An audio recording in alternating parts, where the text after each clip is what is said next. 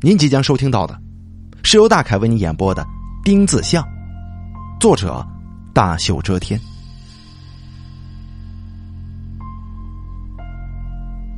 此刻是凌晨两点钟，商业街上的霓虹灯减弱了许多，丁字巷陷入了黑暗当中。废墟上只笼罩着微弱的光，几步之外就看不清对面的事物了。即便如此，唐英依然小心谨慎的猫着腰，轻手轻脚的用一根木棍翻开瓦砾。他腰间的口袋依然是瘪瘪的，翻了将近一个多小时，只翻到几只破旧的闹钟。这已经是意外之喜了。这片废墟。在这个地方存在了将近半年，早就被那些垃圾虫们翻捡过不知道多少回了，还能剩下一些残渣余孽给唐英，这简直就是奇迹。唐英将木棍探向一块水泥板，用力的把它撬起来，在底下找到两只被压瘪的易拉罐。他刚要伸手去拿，就听见了脚步声。他立即将身子缩下，蜷缩在残砖剩瓦之间，一动不动了。这脚步声从商业街传过来，渐渐靠近了废墟。唐英习惯性的竖起耳朵，辨别那脚步声的主人、性别、身高跟体重。然而这回，他却完全分辨不出来。他从来没听过如此千变万化的脚步声。前一秒钟还是徐缓从容的，后一秒钟就急促的如同鼓点，再后一秒又变成了少年轻快的奔跑。这脚步声不断的变换，节奏也在不断的改变，不像是一个人的脚步，倒像是不同的人。发出的声音，这声音让唐英感到疑惑。他好奇的将头微微的从遮住身体的水泥板后面露出来，就看到了那个人。那个人穿着一身漆黑的中山装，借着从商业街射来的少量光线，只能隐约看到他身体的轮廓。唐英长期在夜间活动，这眼睛已经锻炼的十分敏锐。即便对方穿着黑衣，只要凝视一阵子，他也能够渐渐的看清楚对方的相貌。然而，这回他的眼睛失灵了。他盯着那个人看了许久，始终都看不出那个人的相貌身形。有时候，他觉得。那是一个瘦高个儿，有时候又觉得是个矮胖子。他把眼睛擦了又擦，仍旧无法看清楚。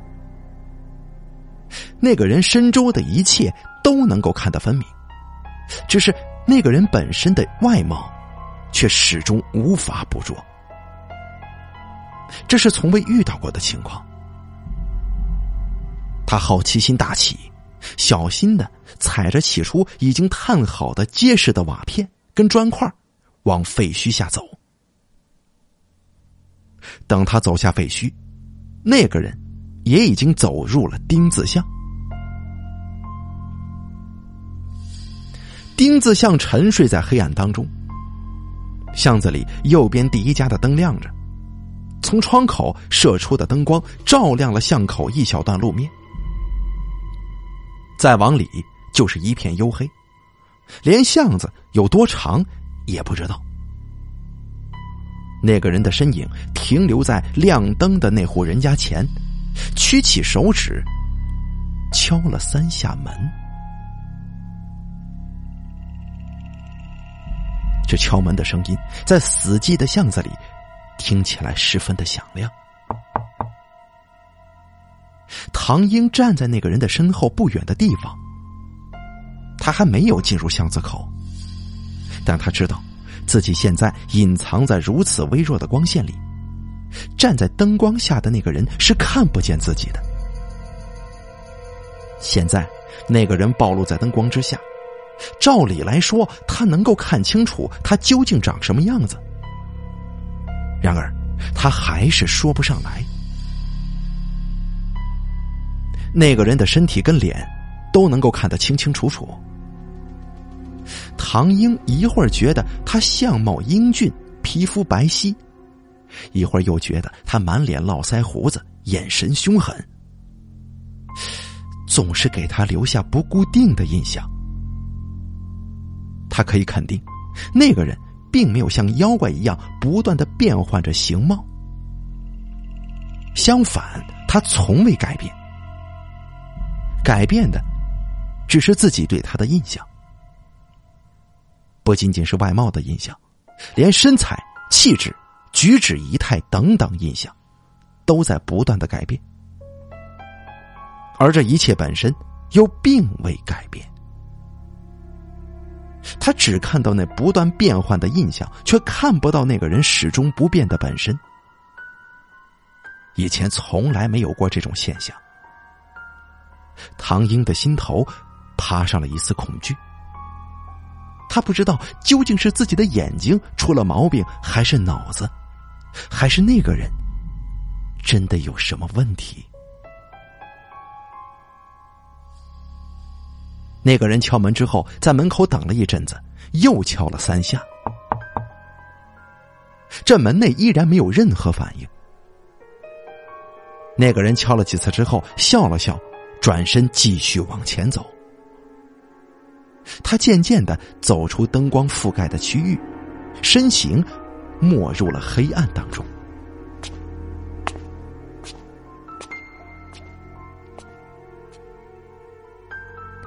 丁子相的黑暗如此厚重，连唐英的眼睛也无法从那一片漆黑当中辨别出任何形状。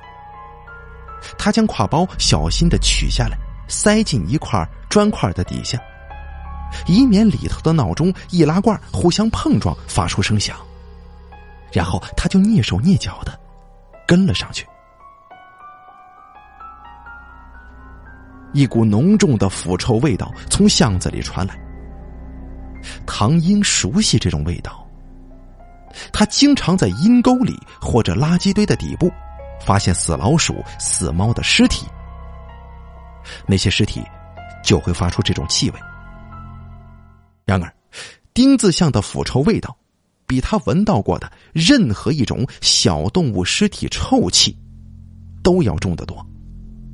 那似乎是更加大型的尸体。好好的一条巷子，怎么会传出这种可怕的气味呢？唐英捂着鼻子，继续跟在那个人的身后。那个人在巷子里走走停停，不断敲门，但始终没有一扇门为他打开。唐英跟着他在巷子里转了一圈，眼睛渐渐适应了黑暗，能够大致看清他的位置。除了敲门之外，那个人。并没有做其他的事情。唐英跟在他的身后，很快就到达了巷子的底部。转过身，沿着巷子的另一边往外走。这恶臭的气味在巷子当中最为明显。到了底部，便显得稍微淡了一点。再往外走，这气味又浓重起来。他就算是用力的捏着自己的鼻子，也没用。走到一户人家前，那气味更是几乎直接是从毛孔当中钻进他体内的。这恶臭的味道似乎就是从这户人家当中传出来的。那个人已经往前走了两户，开始敲门。唐英的目光。被这散发出的恶臭人家给吸引住了，他停下了脚步。这是一户钉子巷，很普通的那种一层平房。屋顶上铺着大块的瓦片，屋檐伸出一截，一扇斑驳的木门紧闭，两边是砖墙。墙上有一个奇形怪状的东西，吸引了唐英的目光。远远的看，那像是一只巨大的壁虎，趴在墙上，一动不动。唐英走得越近，就越是能够嗅到那东西散发出的腐臭气味，那就是巷子里的恶臭之源了。那东西的下面放着一只大铁盆，有什么液体从那东西上面不断的滴落到铁盆里。发出单调的当当声。他走的离那个东西只有一米来远的时候，依旧看不出那究竟是什么。巷子里的黑暗是一个缘故，另一个缘故是，他的脑子从来没想过会遇到这样的东西，尤其是以这种方式遇到。他还在研究眼前那东西。那个变幻莫测的黑衣人，已经又朝前走了一段，逐渐靠近了巷子口。在巷子口的那户人家窗口的灯光照射之下，他仿佛看见那黑衣人回头望着他，对他笑了笑。苍白的脸，血红的嘴，锋利的獠牙。那只是一瞬间的印象，一转眼，那黑衣人又背过身子，继续朝前走。而唐英呢？他完全不知道刚才的那一回眸是否真正的发生过。他又往前走了几步，仔细盯着那个东西研究。那东西看起来实在很像一个人。有头，有四肢，但又实在不像是一个人。一个人怎么会以壁虎一般的古怪姿势在墙上趴着呢？而且趴那么久呢？况且这看比例也不对，那东西的四肢跟身体都纤细的超乎想象，腰部几乎只有唐英的大腿这么粗，可是那颗头。又真的很像是人头，只是这面貌模糊不清。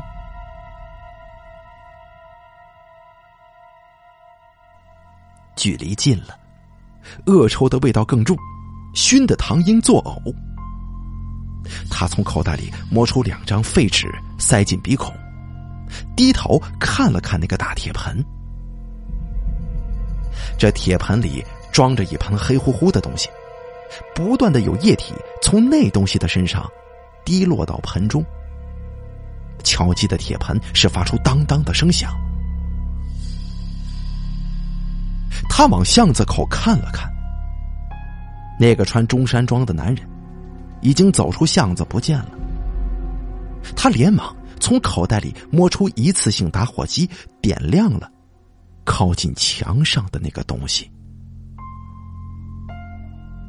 他这么一看，吓得大叫一声，往后退了好几步，一屁股坐在了地上。那东西是一具尸体，一具高度腐烂的尸体。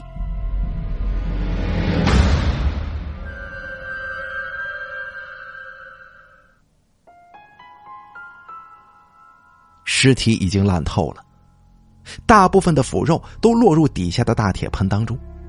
湿水滴滴答答的往下滴着，留在墙上的，是一具骨架，骨架上挂着还没有完全掉落的肉块。唐英喊了一声之后，立即捂住嘴，不再出声了。他坐在地上，惊恐的等待一阵。丁字巷却对他的喊叫没有任何的反应，没有一盏灯为他亮起。没有一个声音前来询问。他舒了一口气，爬起来。死人固然可怕，但活人却比死人更可怕。死人虽然散发出恶臭的味道，但再也不会伤害他，而活人是可以有机会实施所有暴力的他爬起来，腿一点地，就当时疼的一呲牙。哎呀！刚才惊恐的时候不觉得，这个时候他才发现，刚才匆忙后退，踩到了地上一个凸起的、锋利的东西。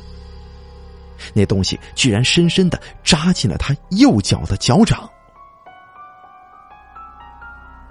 他点亮一次性打火机，低头一看，这才发现那是一块三角形的铁块，像是从什么铁桶、铁锅的边缘上切下来的。估计是哪个淘气的孩子扔在这里，不小心插在钉子像石板地面的缝隙里，正好被唐英给踩上去了。他咬着牙，将那片铁片拔出来，扔到一边。脚底的血滔滔的就涌出来了。他找不到包扎的东西，只好单腿跳着往巷子口走去。那亮着灯光的门开了，一个满脸皱纹的老人出现在了门口。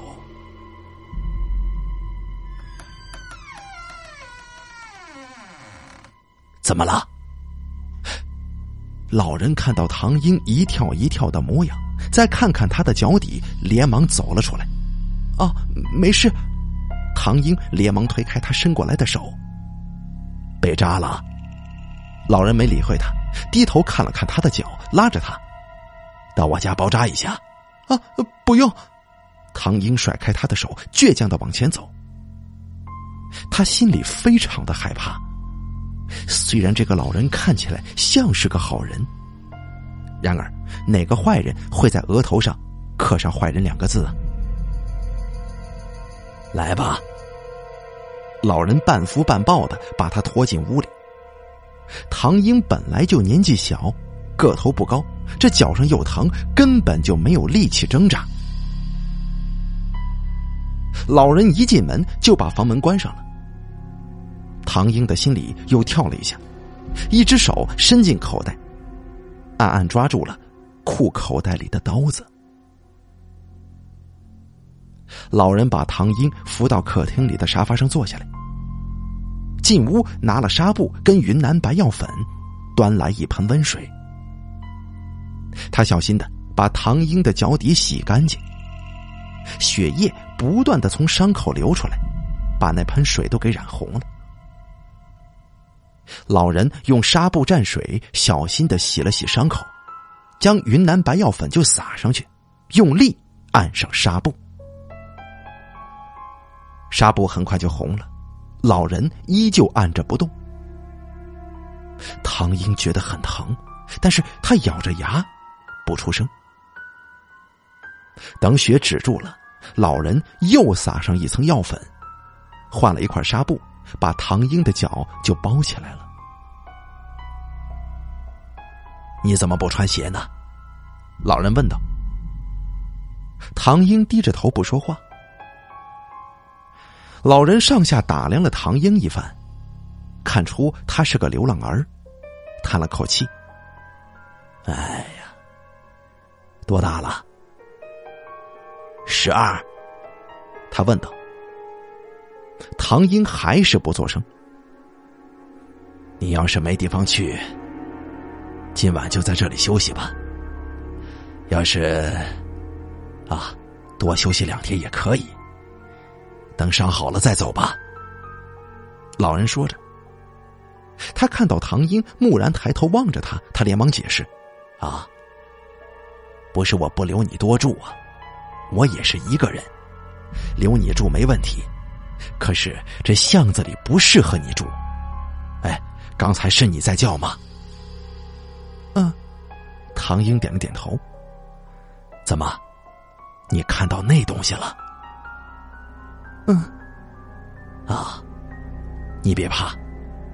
老人欲言又止的说：“我，我叫张毅，你可以叫我张爷爷。你今天晚上呢，就睡沙发吧。那边是厕所，里头有热水器，可以洗个澡。他拿出一条新毛巾，跟几件他自己平时穿的衣服，让唐英换上。唐英一动也不动。你要是不想洗，就睡吧，但是别关灯。他转身走进了卧室，也不关门，倒在床上，没一会儿就传出了鼾声。唐英等他睡着了，站起来想走，可是这脚刚一沾地，这血液就流出来了。他连忙坐下，重新撒上药粉，换了块纱布包扎好。他坐在沙发上想了一会儿，就倒下睡着了。他将张毅的一件 T 恤衫盖在肚子上。天刚蒙蒙亮，唐英就睁开了眼睛。脚上的伤已经不疼了，窗外传来古怪的声音。他穿上拖鞋走到窗口，看见斜对面一扇大门前有个女人蹲在地上，摆出一副站在起跑线前等待发令枪响的姿势。他的上身跟头往前伸出去很远，嘴巴一张一合的发出蛙鸣一般的声音。伤口好点了吗？张毅的声音在身后响起。嗯，跟我去摆摊儿吧。张毅肩膀上扛着一把大黑伞，手里提着长长的一卷防雨布，这里头似乎还裹着些什么东西。我，我叫唐英。唐英想了想说：“我十一岁。”我没有家，那你就住这儿吧。”张毅轻描淡写的说。“不过，这里恐怕也住不了多久。为什么？你跟我去摆摊就知道了。”张毅跟唐英一人提着一只小板凳走到巷子口。张毅将大黑伞撑开，唐英。帮他把防雨布卷摊开，里头裹着龟壳、纸牌、铜钱跟竹签之类的东西。唐英这才知道，眼前这老人是算命的。坐下来之后，两个人都不说话，只是盯着那做出古怪姿势的女人看。那个女人维持这个动作几分钟之后，就站起来进屋去了。巷子里又变得空荡荡的。唐英站起身，拖着拖鞋往巷子里走。走了一阵子，又看见昨天那具尸体了。这白天看起来，他更加狰狞恐怖，恶臭味道熏得他赶紧闭住呼吸。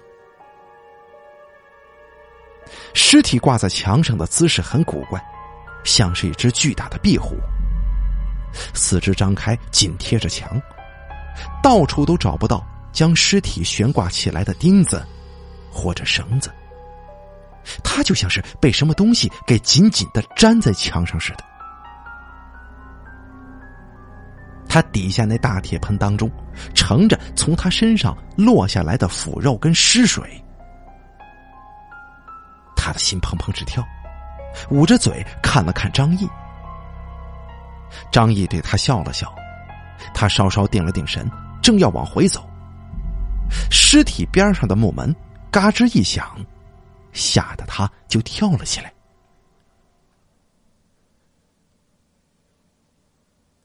木门内走出一男一女，两个人眼神犀利，面容悲伤，看相貌都只是四十来岁，但头顶却仿佛落了一层厚雪。白的，看不见一根乌丝。他们从唐英的身边走过，仿佛没看到他，径直走到那尸体跟前，蹲下身，一人抬起铁盆的一边，用一个小塑料盆替换了那个铁盆，抬着铁盆就往巷子里走。唐英好奇的跟在他们的身后，他们也仿佛没有察觉。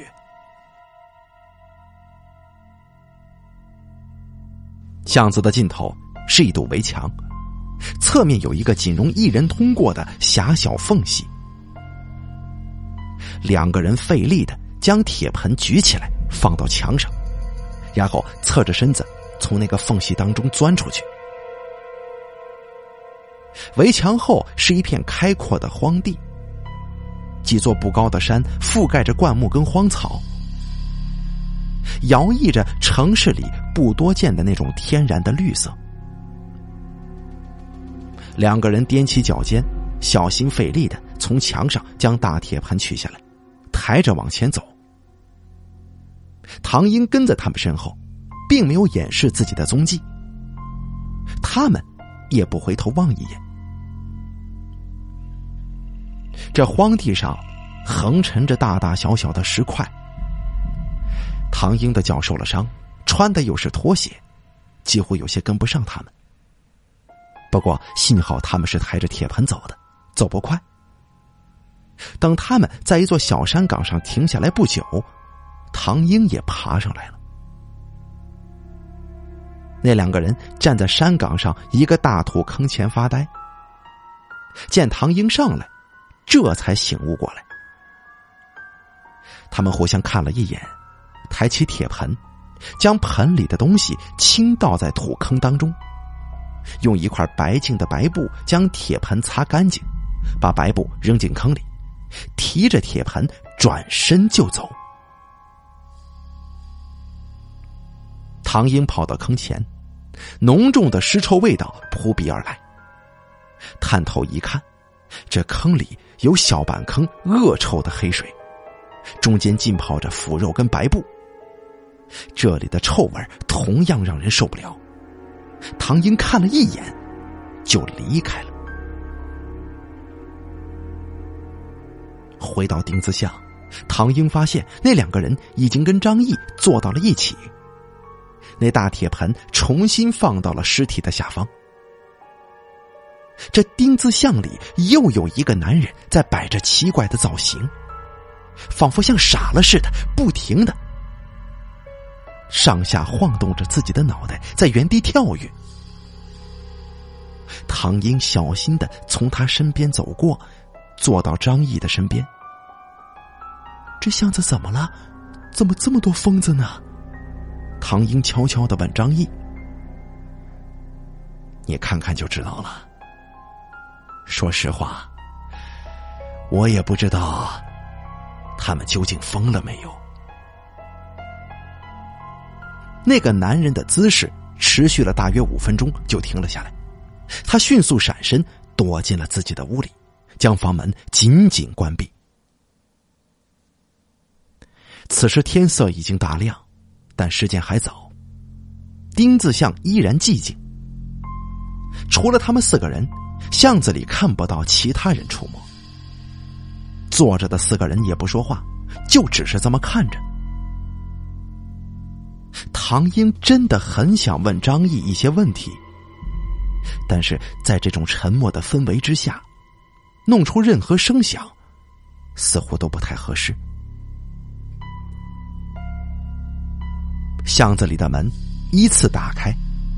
一个又一个的人从各自的门内走出来，在自家门口摆出一个古怪的姿势，或者做某个古怪的动作。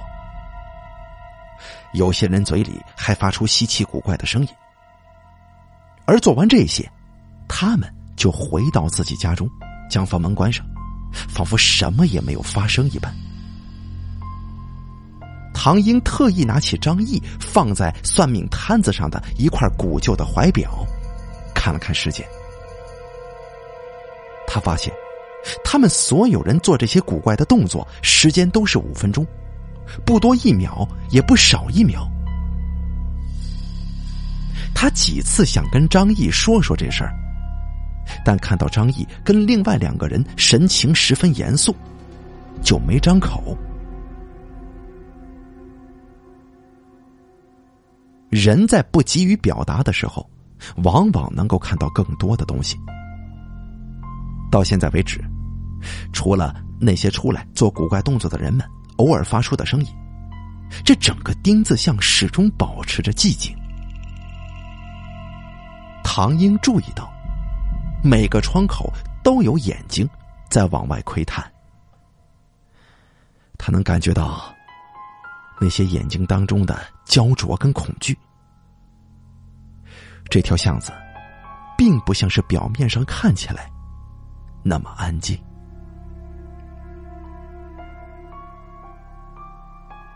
时间过去的更久，渐渐的，有人往巷子外走。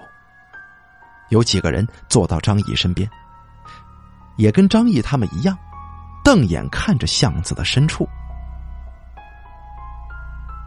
人们经过那些摆出各种姿势的人身边，仿佛没有看到他们，又仿佛他们只不过是跟路边的房屋、石狮子一样常见的景物。没有人。露出惊讶的神色，也没有人朝他们多看一眼。等到最后一个做出古怪动作的人走进自己的房门，又过了半个小时，唐英发现巷子里的人都抬头朝巷子口望了一眼，似乎看到了什么极其可怕的东西。原本打算往外走的人，匆忙都缩回到了自己的房间。在巷子里闲坐的人，也都拿起板凳，匆匆的跑回自己家中，仿佛狂风卷起的落叶。只是一瞬间，原本人来人往的巷子，又重新归于寂静。只有张毅、唐英，跟那对夫妻依然坐在算命摊旁边。张毅跟那对夫妻的脊背突然都用力挺直了，脸上带着一种倔强的神情。那对夫妻的眼中射出刀子一样仇恨的目光。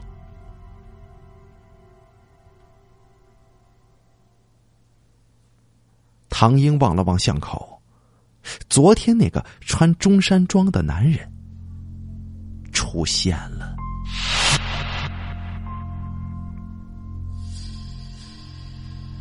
此时天光大亮，太阳已经升上来了，一切都看得清清楚楚。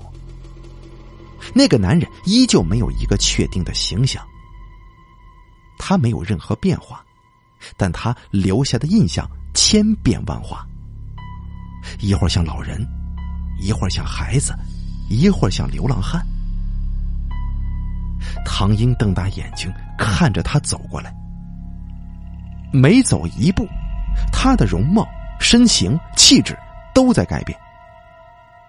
而最让他感到不可思议的是，他确定他本身并没有发生变化，变化的只是自己对他的印象。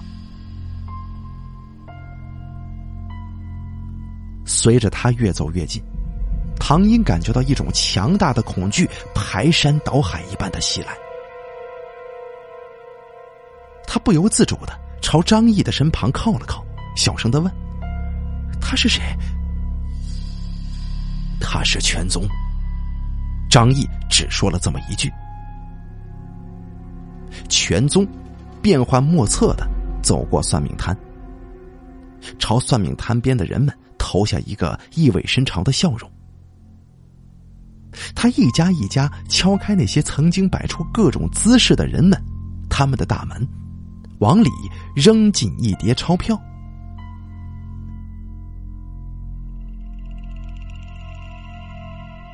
大门敞开之后，又迅速关闭了。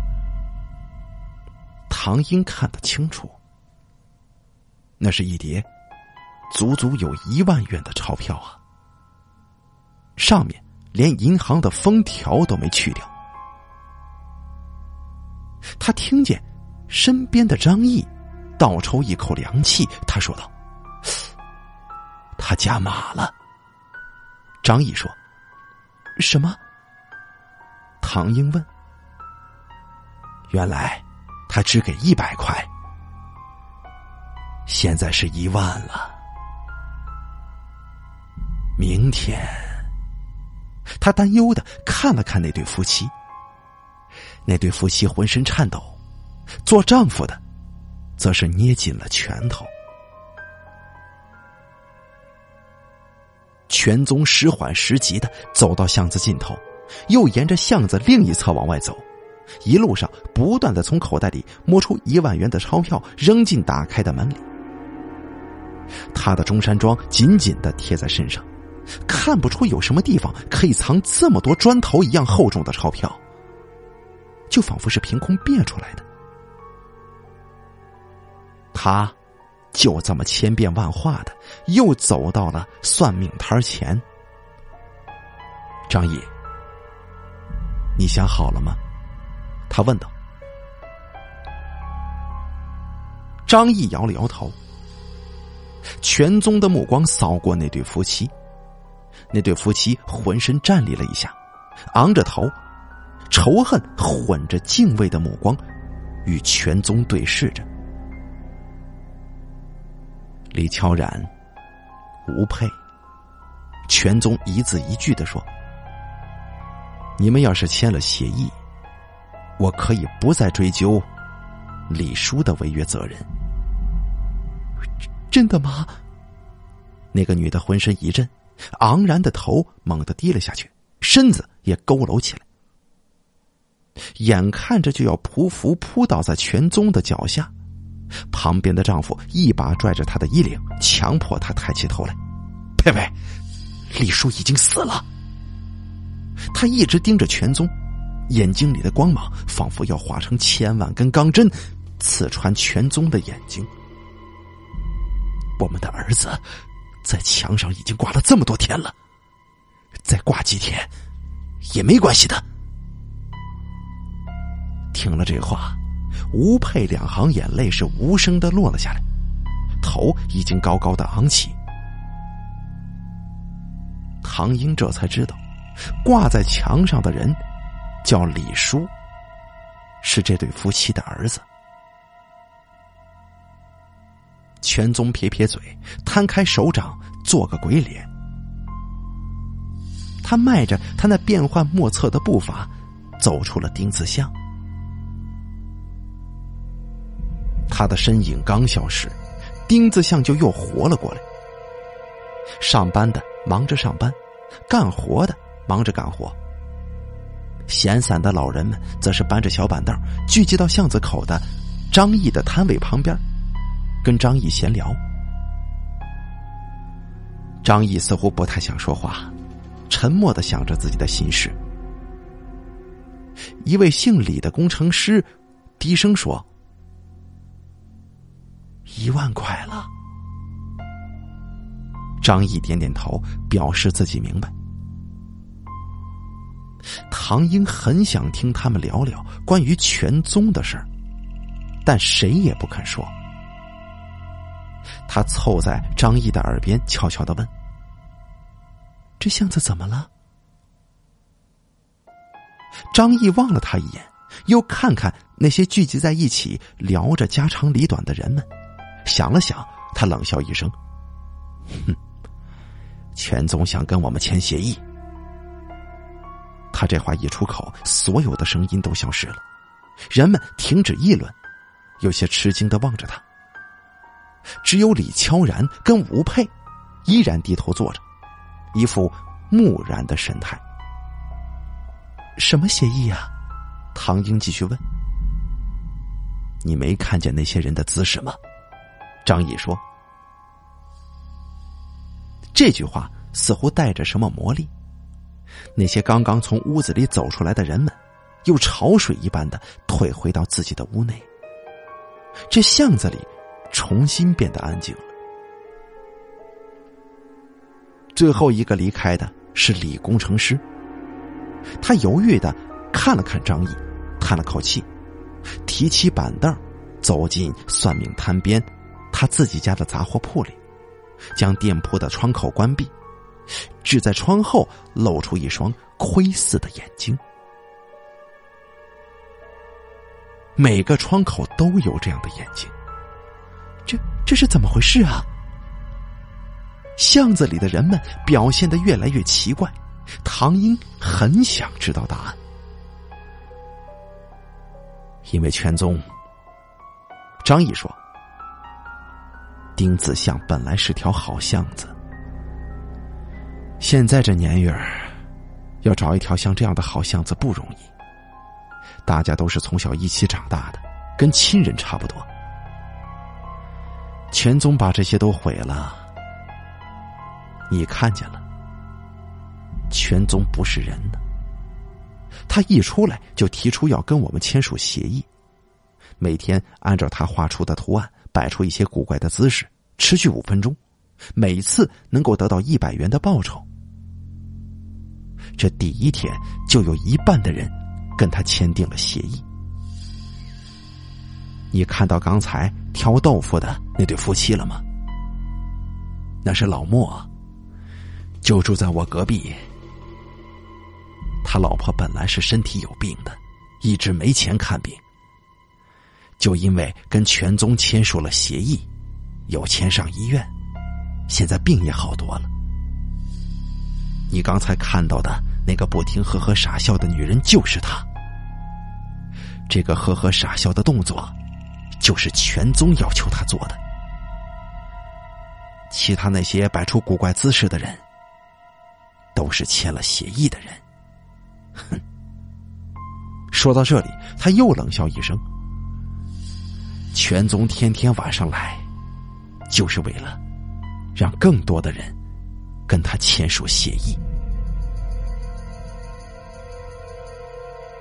就在这个时候，李悄然突然插话道：“但是，没有人会跟他签署协议了。第二天开始，就没有人跟他签协议了。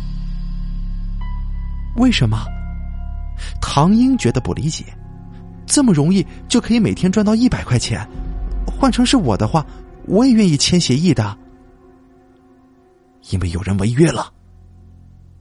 张毅说：“违约的惩罚非常可怕。”他看了一眼李乔然跟吴佩，他们两个人仿佛石化了一般一动不动。是怎么样的惩罚呢？唐英问。起初他们在犹豫。张毅没理他，自顾自的说下去。全宗第一次来的时候，是在早上。那个时候看到他这么千变万化模样的，只有我跟李工程师。他只跟李叔。他斜眼看了一眼吴佩，吴佩的一滴眼泪落在算命摊上，发出啪的一声。他只跟李叔签了协议就走了。张毅继续说：“等天黑了，他才来一家一家的拜访。我跟李工程师抢在他前面，先去拜访了所有的街坊。我们告诉他们，全宗是如何千变万化的。不过，大部分人都不相信我们的话。”有些人从窗口看见了全宗的变化，知道他不是人，就没签字。有些人即使看见了他的变化，但因为太穷，还是签署了协议。也有一些人既没有看见变化，也没有签字。那是因为他们觉得这个协议很像是开玩笑。剩下的人都签署了协议。不论是否签署了协议，所有的人都感觉到了全宗带来的恐惧感。全宗来的时候，谁也不敢开灯，再也没有人发出一丁点声音了。大家都很早把灯关了，躲在黑暗当中。谁也不知道为什么要这么干，但是大家不约而同的就是这么做了。这是第一天，第一天，只有一半的人签了协议。第二天早上，签署了协议的人都老老实实的摆出规定的动作，其他的人都不敢公开的看，也不敢讨论这件事情。为什么会不敢？谁也不知道，只是觉得讨论这件事情，或者说对这件事情表现出感兴趣，会是很可怕的事。轮到李叔的时候，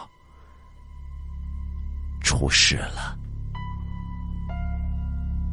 张毅又停下来看了看李家夫妇。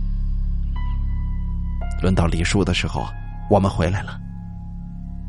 李悄然开口道。他的声音十分嘶哑。全宗第一次来的时候，我跟吴佩都在外地的亲戚家，没有人能阻止李叔。我们要是在家，无论如何都不能让他签这个字的。我们回来的时候已经晚了，协议已经签了。我们看到李叔在家门口像壁虎一样。趴在墙上，也不知道他出了什么毛病，也没听他解释，就把他给拉开了。没做够五分钟的话，他就违约了。吴佩接了一句：“那那违约了会怎么样呢？”唐英问。他莫名的起了一身的鸡皮疙瘩。张毅瞟了他一眼，声音里不带感情。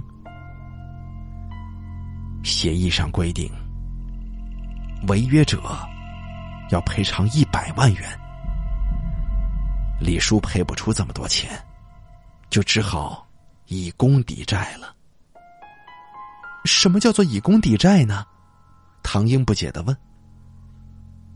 就是做足价值一百万的工作。张毅说，在墙上摆出壁虎的姿势。每五分钟一百元，一百万元要做五万分钟，八百三十三多个小时，三十四天这么多，时间不长，但是因为他的嘴巴也要紧贴在墙上，没法吃饭，就这么饿死了。啊！唐英机灵灵的打了个寒颤，那。那后来呢？李叔违约的那天，所有的人都听到了全宗将要对李叔进行惩罚。从那以后，尽管全宗天天晚上都过来劝说，但再也没有一个人签署协议。但是现在，哼，五分钟一百元，或许还不足以。让人冒这么大的危险去签署协议，可是五分钟一万块了，这这真不好说呀。只要不违约就没事的话，五分钟赚一万，我我也愿意呀。唐英舔了舔嘴唇说：“一万元，他这辈子也没见过这么多钱。有了这笔钱，他就可以上学了。”但全宗可不是人呢。张毅说：“他做事必有他的目的，现在谁也不知道他为什么愿意拿出这么多钱来要求我们做这些事情。也许等我们知道的时候啊，已经晚了。恐怕，那一定是一件非常可怕的事情啊。”李悄然喃喃的说。有多可怕呢？唐英悄悄撇了撇嘴。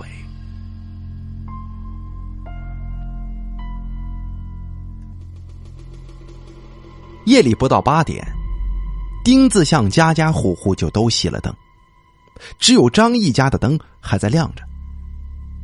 从窗口望出去，只是一片沉沉的黑暗。今天晚上。有很多人都在等啊。张毅说：“等什么？等全宗。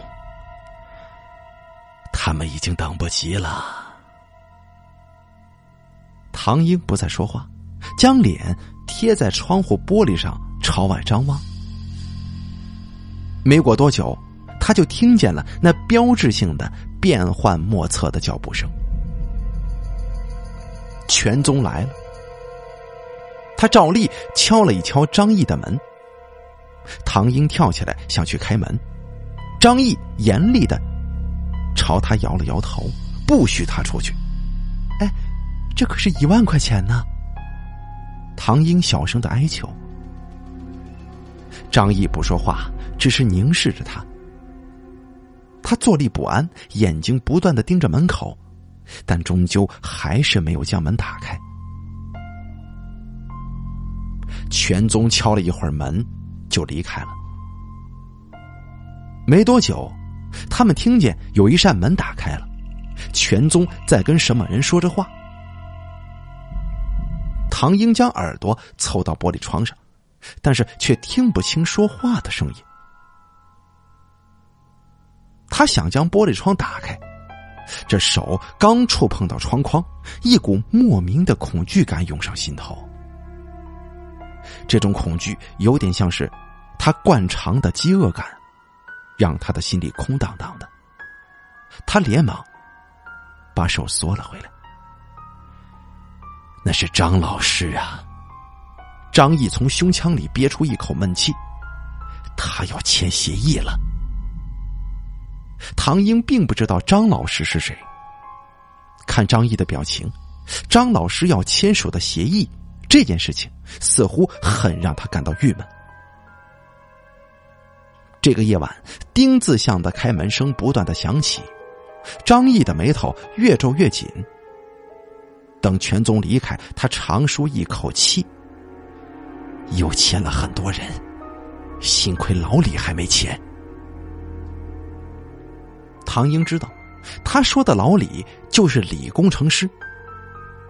他今天没签，说不定明天就签了呢。唐英飞快的说。张毅神色黯然，点点头。就是这样，这才是最可怕的。唐英耸了耸肩膀，他不觉得这件事情有什么可怕的。如果丁字巷的人都要发疯。他大不了就换个地方住。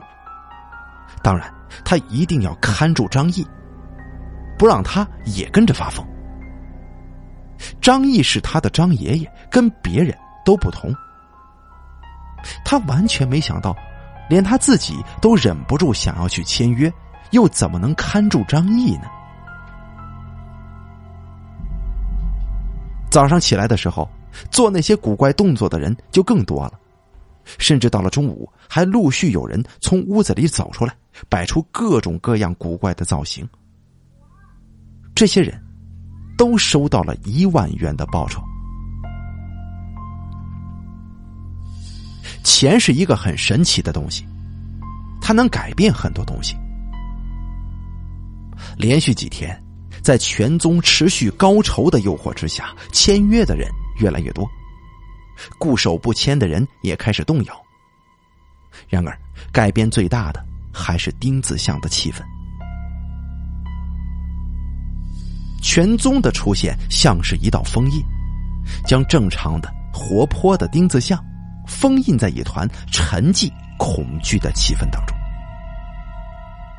在过去的半个月里，人们讳言关于全宗的一切。没签约的人们还有几分庆幸，总觉得全宗是非人类，与之签署的协议必然会有可怕后果。这签了约的人们心头都是惴惴不安，不知道什么时候会有什么无法预料的事情降临到自己头上。这报酬虽然不算少，但这诱惑力。还是很微弱，不足以让一个清醒的人失去理智。当然，这是一百元报酬的前提之下。然而现在呢，一切都改变了，这报酬增加到了一万元。这一万元或许也不算多，但五分钟就可以换来一万元，而且每天都有这样的收入。即便是最坚韧的神经，也被冲击的摇摆不定。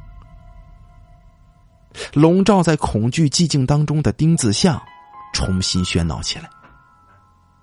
这一万元仿佛化成了脊梁，那些签约的人们在巨大的财富前景之前产生了巨大的热情，这种热情将对于全宗的恐惧燃烧殆尽。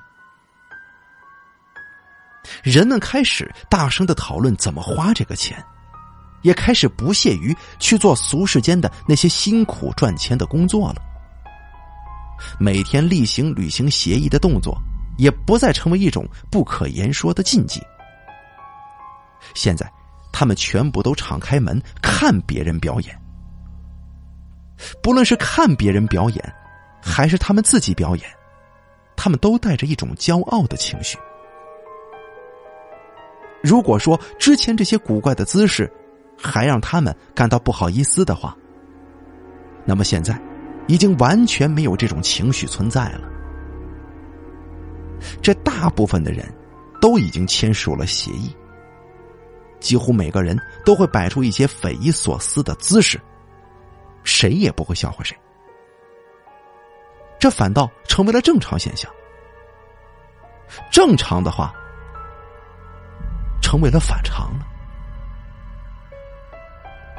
这少数的还没有签署协议的人变得格格不入，他们无法正常的融入那个圈子当中。当签署协议的人们财大气粗的买这个买那个的时候，没有签署协议的人们只能在一边苦笑。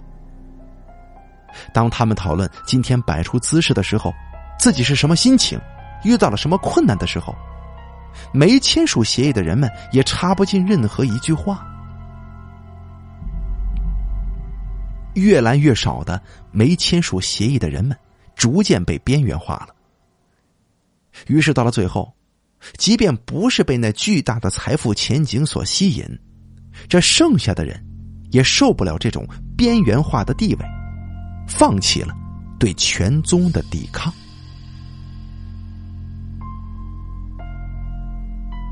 全宗，他的恐怖阴影，现在已经一扫而光了。他的名字在喜气洋洋的丁字巷。仿佛闪耀着金光。恐惧已经成为遥远的过去。尽管李叔的尸体还是像壁虎一样挂在墙上，这浓重的尸臭依旧封住人们的口鼻，但那一切都被巨大的喜悦冲击的不存在了。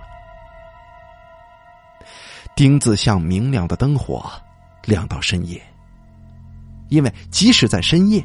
也会有人履行全宗的协议，摆出各种古怪的姿势，而全宗那千变万化的脚步，仿佛每一步都会抖落金钱。他这么千变万化走过的时候，大部分的木门都会为他敞开，人们站在门边夹道欢迎，脸上都带着痴迷的笑容。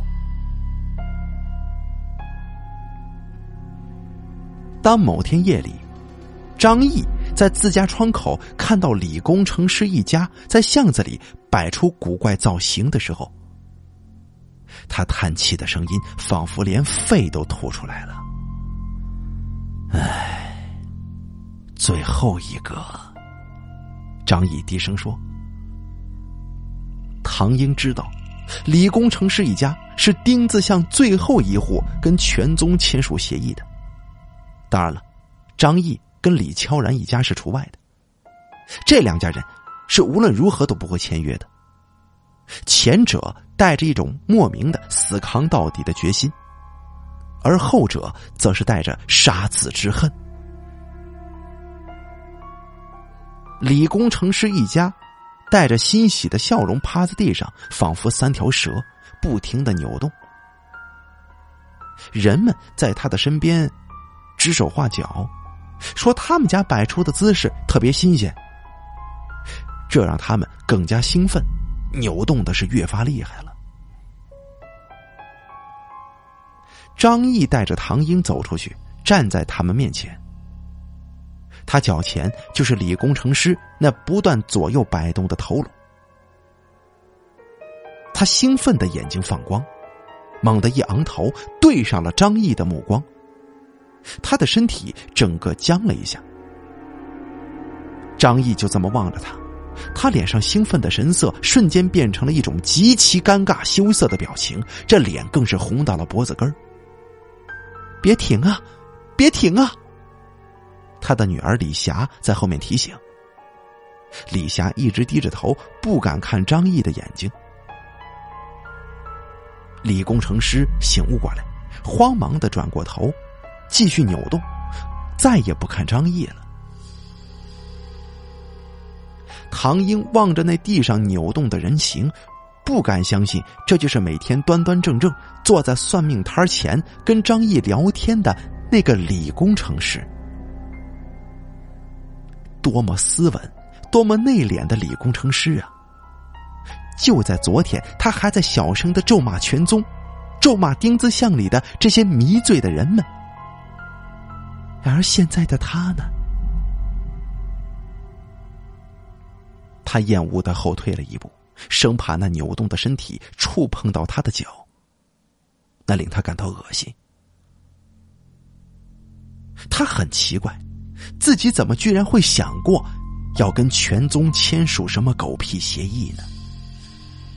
变成脚下这样的人，哪怕只是五分钟，那也是很恶心、很可怕的事情。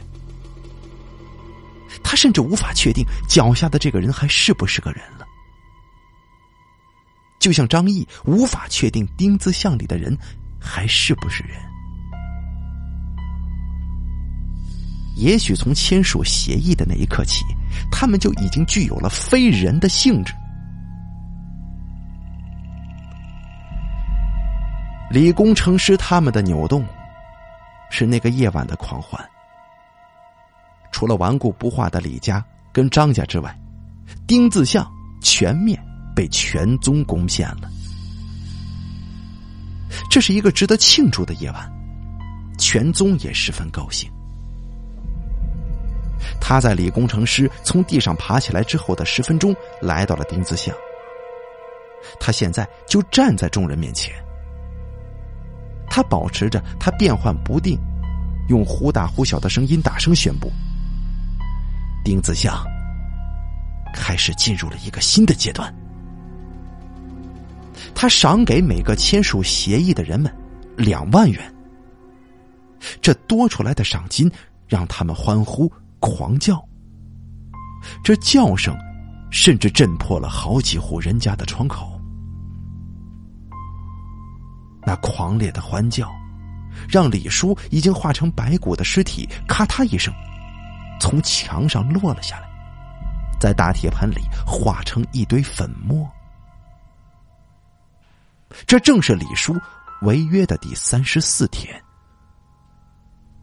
他的惩罚期到了。李叔的父母李乔然跟吴佩抬着那大铁盆。顺着他们往常的路径往箱子后的荒地走，他们费力的将铁盆举上墙，然后钻过那条缝隙，再把铁盆取下。铁盆从墙头消失的一刹那，李家的房子悄无声息的化成了一堆粉末。也许房子倒下的时候发出了什么声音。但所有的声音都被丁字巷的人们巨大的狂欢声给淹没了。人们没有留意到李家夫妻的，甚至没有人留意到他们的房屋倒塌了。这是张毅跟唐英最后一次见到李悄然夫妇。从这以后，他们再也没有在丁字巷出现过。张毅跟唐英缓缓的走到那房屋残余的粉末前，风吹来，雪白的粉末扬起，扑在他们的身上，他们仿佛穿了一身白衣。唐英从来没见过粉碎的如此彻底的房屋，伸手一抓，连一点碎石也不剩，只是滑润的粉末。张毅跟唐英对望一眼，唐英从张毅的眼里看出了荒芜。他的眼睛像是一片无穷无尽的荒地，寸草不生。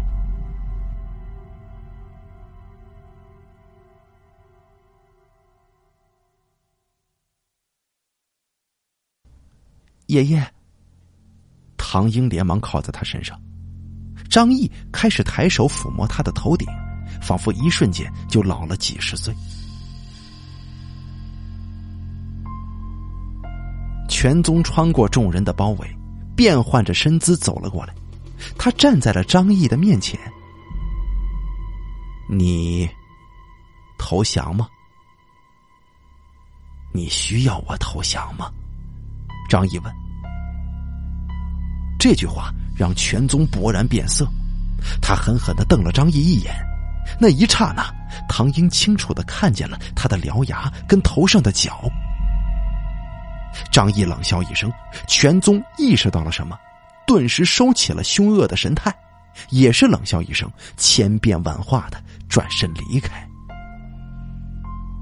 哼，他需要我投降，我会赢的。对，我们会赢的。张毅展开脸上的皱纹笑了。他跟唐英一步步的走回自己家中，人们纷纷让开，仿佛这两个人身上带着瘟疫，一沾身就会死。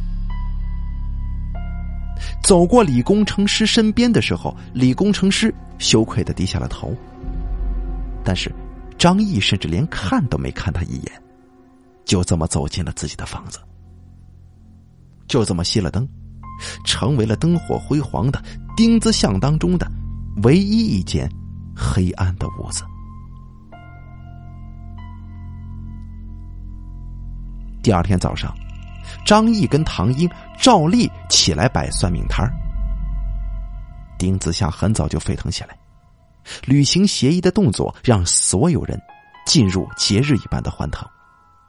他们甚至比张毅起得更早，到处都是他们洒落的香槟、糖果、巧克力。张毅拿着他那个简陋的算命摊走到巷子口，依然找不到一块干净的地方。唐英找了一根扫帚，将地上的东西打扫到一边，帮张毅将伞撑开，铺好算命摊两个人。在摊子边就坐下来了，一整天都没有人来理他们。他们被流放到了丁字巷这个寂静的角落。他们在这寂静的角落里，静静的看着他们狂欢，直到深夜，直到最后一个签约的人李工程师履行完他的协议。他们依旧在狂欢当中等待，等着全宗过来发放每天的报酬。他们等了很久，报应来了。唐英说：“收摊吧。”张毅说：“他们不睡，我们要睡。”他们穿过那些在疑惑当中继续等待的人们，进入自己的房子，关上灯，躺在床上。唐英在沙发上抬起身，看见明亮的巷子里，人们渐渐停止了狂欢，喧闹声逐渐归于静寂。已经过去了三个多小时，全宗依然没有出现，这是怎么回事呢？人们开始窃窃私语，狂欢的表情都被疑惑跟恐惧所替代。渐渐的，同样一句话传遍了每个人的耳朵：“哎，这这全宗是不是不会来了？难道是在收服了丁子巷所有能够收服的人们之后，全宗就不再来了？难道他花费这么多时间？”精力跟金钱，只是为了证实自己的强大吗？他们等了整整一夜，全宗没有出现，丁字巷的灯光一直亮到早上。早晨，灯光熄灭了，丁字巷又陷入了一片死寂。人们将自己隔绝在木门跟玻璃窗之后，像当初一样窥视着巷道。张毅跟唐英坐在巷子口上，看着那些人一个个出来，无精打采的做完固定的动作，又无精打采的回到屋里，把木门紧闭。一整天都没人说话，人们在丁字巷进进出出，仿佛像是被人割去了舌头。到了夜里，他们依旧将灯光亮到天明，在各家各户的窗内，可以看见一个又一个充满期待的身影。全宗依然没出现。又是一天早上，这是一个异常安静的早上。巷子里飘荡着淡淡的白雾。张毅跟唐英将黑伞撑起来，跟往常一样坐在算命摊前，一边喝豆浆，一边等着那些人的表演。他们等了很久，也没有看到一个人出来。直到天亮，上班的上班，上学的上学，谁也不说话。经过张毅的算命摊前，他们把头扭到一边，带着羞愧的神情匆匆跑过。玄宗是不是不会来了？唐英小声的问。不知道啊。你看他不发钱了，那些人就不做那些动作了。张毅没说话。这事情如果真的这么简单就好了。这个夜晚，丁字巷提前陷入了黑暗。往常不灭的灯火也熄灭了。八点不到，丁字巷的人就像是熄灭了的灯光，在黑暗当中继续等待着。张毅家仍旧亮着灯。他跟唐英一边看电视，一边听着巷子里的动静。尽管没有签约。但他们还是能够感觉到黑暗当中弥漫在人们心头的绝望跟恐惧，仿佛脚下的路突然被割裂，他们不知道该如何行驶下去。全宗依旧没来。凌晨三点，丁字巷开始骚动起来了，家家户户都发出微弱的呻吟声。这苍白的呻吟汇聚在一起，形成了一股滴滴弱弱的音符泉流，在巷子狭小的空间内流淌，让人毛骨悚然。张毅突然翻身起来，小声的喊：“唐英！”唐英跳下沙发，跑到张毅的卧室里：“爷爷，你听见了吗？”“嗯。”张毅点了点头。他们穿好衣服走出屋子，发现那巷子里的一扇扇门已经在黑暗当中打开了，一个又一个的人歪歪斜斜的从门内走出来。他们不断扭动着自己的身子，小声的呻吟着，脸因为痛苦而扭曲着。他们的身体散发着淡淡的荧光。以至于在黑暗当中也能够看得清清楚楚。唐英有些害怕，身子朝张毅身后缩了缩。这些呻吟着的人们，在原地茫然打转，仿佛是要寻找什么东西，目光到处巡视着。最后，他们不约而同的站在自己家门前。摆出了协议上规定的动作。他们摆出这个动作之后，呻吟声停止了，痛苦的表情也随之消失。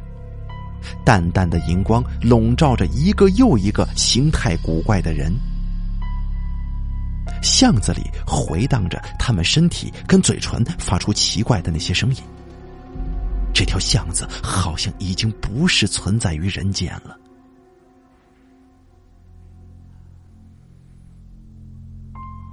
自从李叔的尸体搬走之后巷子里的腐臭味道已经消失了，但现在张毅鼻尖又嗅到了淡淡的腐臭味儿。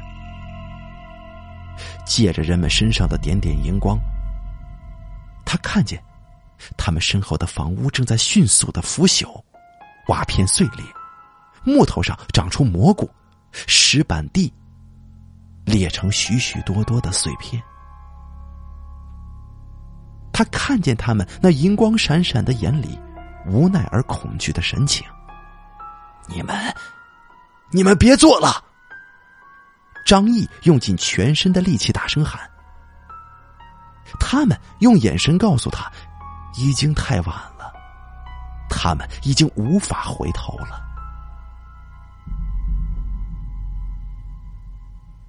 他们维持着固定的动作跟姿势，连续三天。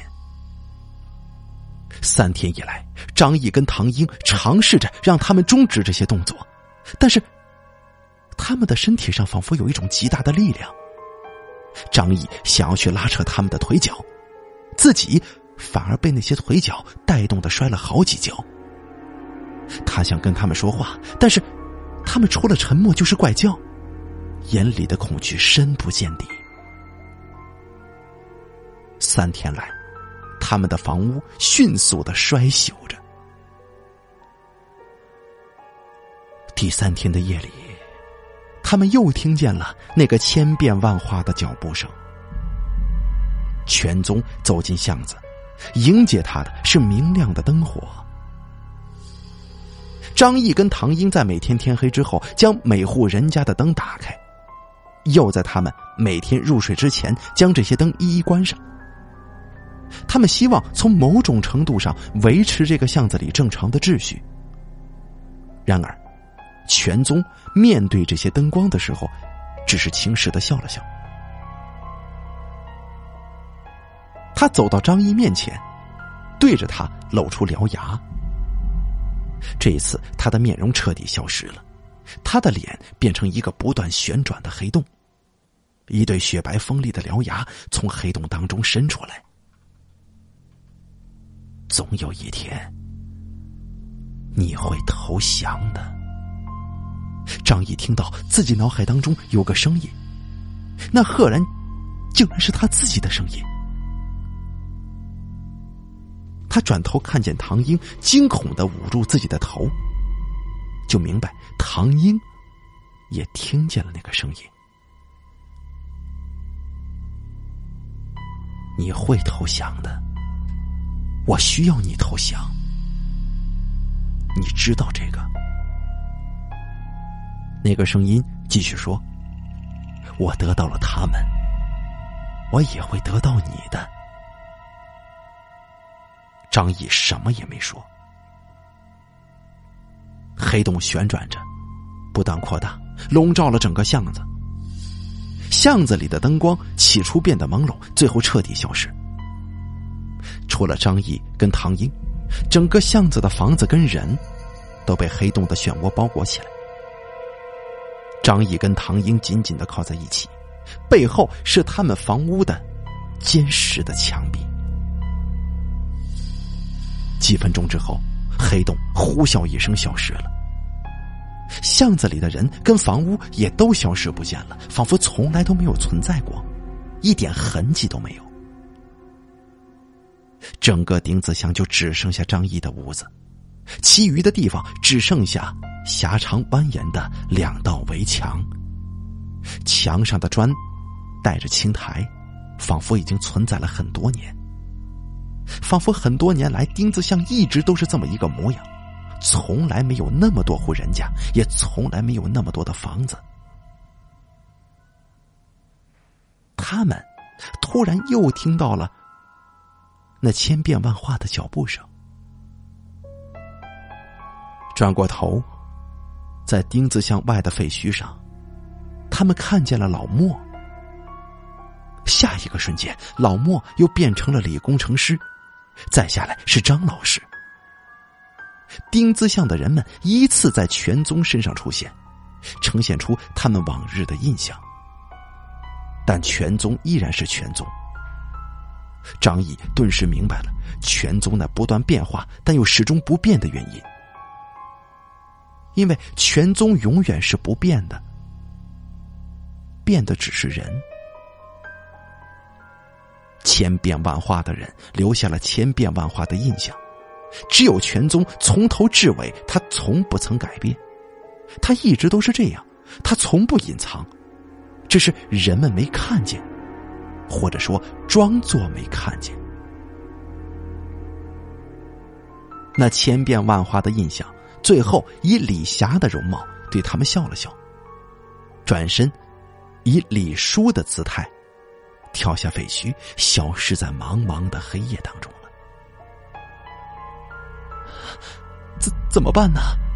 唐英喘了口气，悄声问：“睡吧。”张毅转身走进丁字巷唯一的那间屋子。他还是会回来的。我们呢，照旧过我们的日子吧。